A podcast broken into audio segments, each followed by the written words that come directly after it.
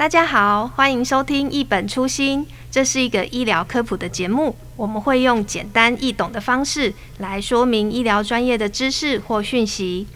那根据台湾失智症协会的研究推估，未来的四十五年里面呢，台湾的失智症人口数平均每一天大约就会增加三十六个人哦。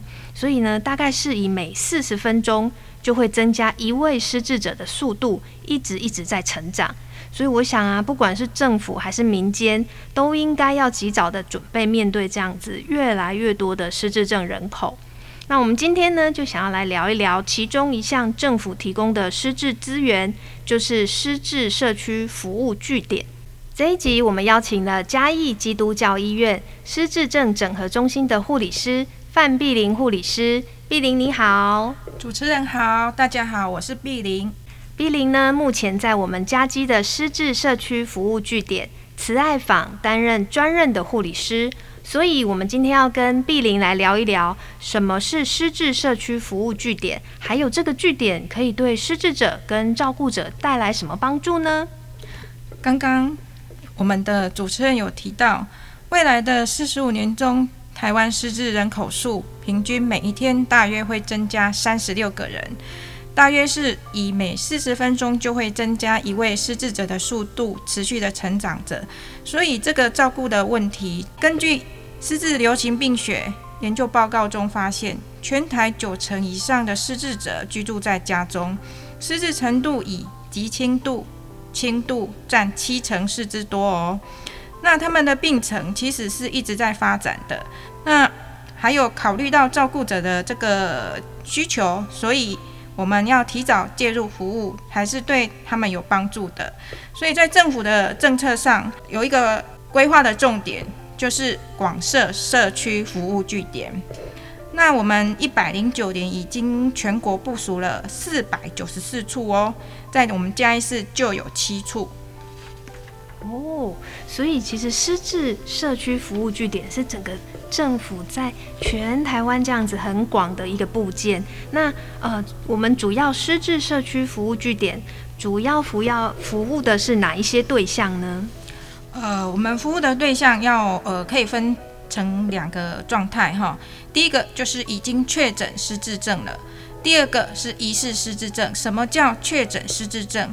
就是经过专科医师诊断，像精神科或神经内科医师，那疑似失智症的个案，就是说，哎、欸，我刚有失智嘞，哎，是老人都嘛会记得较歹嘞，我刚有，我阿爸刚有，所以有疑惑的时候，我们就可以来先来了解，提供服务。当然，这半年中我们会协助就医确诊，这样才能够确保呃往后的医疗照护服务。哦，所以呢，不管我们是确诊的失智症患者，还是说我们觉得疑似的，都可以来到我们失智社区服务据点来寻求一个服务的咨询。是的。哦，那呃这样子的一个服务对象，那我们在失智据点会提供什么样的服务给他们呢？关于服务项目，我们可以分两部分来讲，呃，针对失智者跟照顾者。那失智者部分。主要是安排认知缓和和延缓失智的课程。那什么叫认知促进缓和失智的课程呢？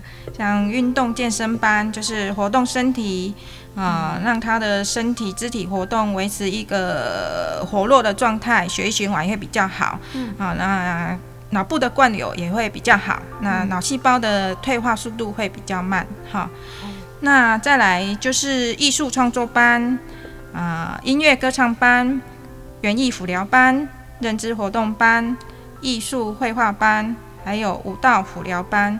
那这个主要是针对我们的一些长辈，他们有一些背景，哈，像有长辈会跳社交舞，有长辈会会种菜，那有长辈很会画画的，有长辈喜欢唱歌的。透过这些课程的安排，让他们呃有兴趣参与，甚至可以提升他们的信心，因为透过这样子的一个课程，他们发觉，哎，我还是会啊，我之前会的东西还是在呀，所以他们就更有自信的去参与，而不会呃今天来，明天不来，那么下次不来这样子的一个状态哈。其实这还是要规律的参与，对长辈是是比较有帮助的哈。那接下来讲到的是照顾者方面哈，照顾者方面我们有分照顾者课程跟家属支持团体。什么叫照顾者课程呢？照顾者课程就是要提供照顾者私自照护的一些呃知识或技巧。啊，像沟通技巧就很重要，因为我们的长辈有可能会有一些情绪问题，我们要知道他为什么会这样的情绪发生，要怎么样去陪伴他、安抚他。呃，这样一个方法对的话，他们的行为、精神问题是可以减少的，也减少彼此呃跟家人的一个冲突。好，那再来就是针对照顾者方面，还有支持团体，支持团体就是。由我们专业的人员，像心理师、社工师或护理师来带领我们的家属。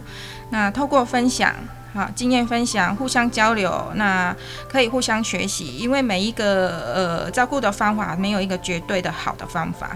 透过他们的分享，可以彼此学习，也是很重要的。甚至他们可以透过互相的交流来释压，嘿，彼此的支持。好，对，那。另外，在照顾者方面，还有一个咨询跟转介服务。什么叫咨询与转介服务呢？咨询就是针对你照顾上有什么问题，可以来据点询问。那转介方面的呢，就是说如果有需要长期照顾的服务，就是我们长照二点零在电视上常常看到的一九六六的这个专线。嗯，这个服务到底是什么，也可以来我们据点询问。了解，所以，我们社区服务据点的话，它除了针对失智者、照顾者会有一些课程，给他们一些帮助之外，那还有一个咨询跟转介的服务，这样子。是是哦。那如果呃我们的失智者跟照顾者啊来参加我们这一些呃社区失智服务据点的这些课程啊，或是这些使用这些服务的话，可以对他们带来哪一些帮助呢？是这个帮助方面呢，我也是想要分两个部分，针对失智者跟照顾者。那首先我先讲是对失智者的帮助，最广泛的就是他们可以维持社交互动。哦，社会互动，然后社交功能，嗯，与人接触，好，因为来到据点上课，他们都会互相打招呼，嗯，甚至熟悉了，他们会互相聊天，嗯，啊，这样子的一个口语表达也可以是一个缓和失智的一个状态哦。嗯，那还有，因为透过课程，那这个脑脑部的细胞会接受到这些刺激，可以缓和失智。